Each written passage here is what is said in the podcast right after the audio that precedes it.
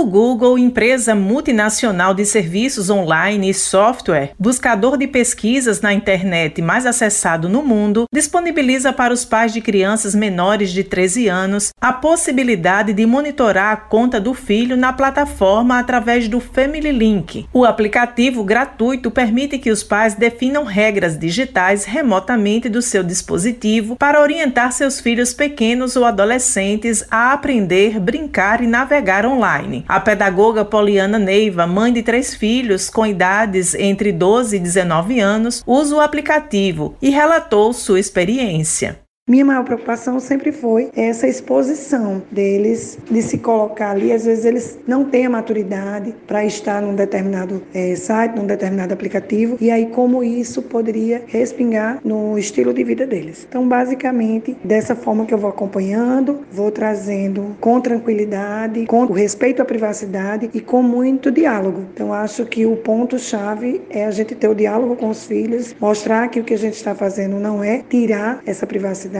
e sim acompanhar, dar limites, porque é necessário, para que eles possam seguir até que a maturidade chegue e possam caminhar sozinhos. De acordo com a psicopedagoga clínica e psicanalista Moisete Neves Nascimento, esse monitoramento é necessário.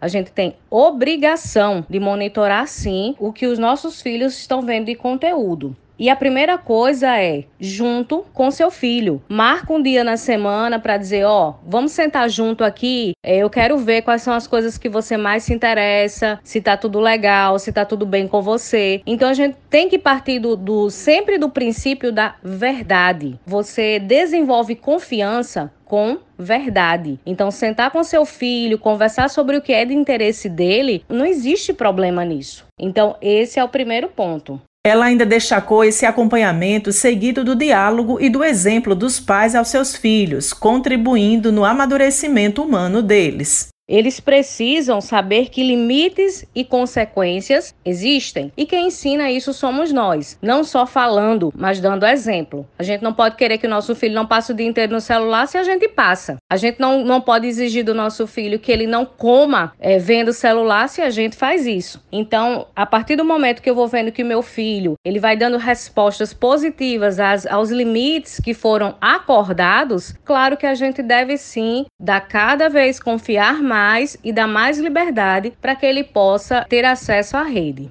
Josi Simão para a Rádio Tabajara, uma emissora da EPC, Empresa Paraibana de Comunicação.